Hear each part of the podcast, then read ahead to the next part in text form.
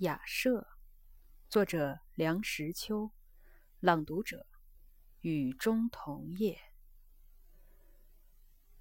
到四川来，觉得此地人建造房屋最是经济。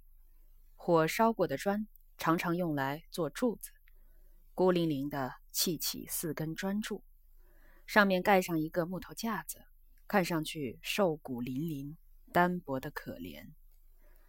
但是顶上铺了瓦。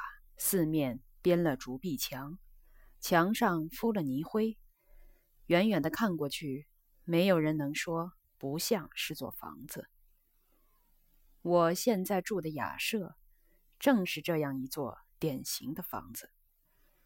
不消说，这房子有砖柱，有竹壁墙，一切特点都应有尽有。讲到住房，我的经验不算少，什么？上枝下斋，前廊后下，一楼一底，三上三下，亭子间，茅草棚，琼楼玉宇和摩天大厦，各式各样，我都尝试过。我不论住在哪里，只要住得稍久，对那房子便发生感情，非不得已，我还舍不得搬。这雅舍。我出来时，仅求其能避风雨，并不敢存奢望。现在住了两个多月，我的好感油然而生。虽然我已渐渐感觉它是并不能避风雨，因为有窗而无玻璃，风来则动若凉亭；有瓦而空隙不少，雨来则渗入滴漏。纵然不能避风雨，雅舍还是自有它的个性。有个性就可爱。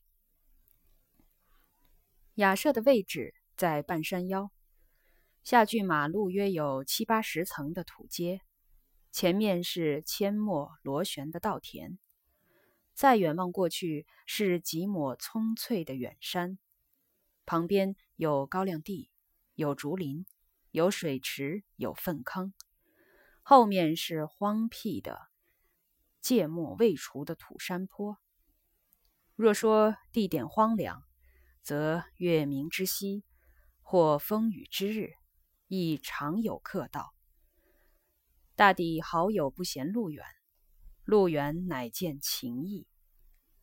客来则先爬几十级的土阶，进得屋来仍需上坡。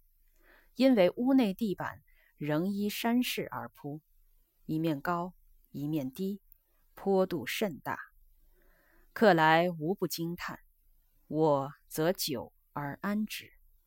每日由书房走到饭厅是上坡，饭后鼓腹而出是下坡，亦不觉有大不便处。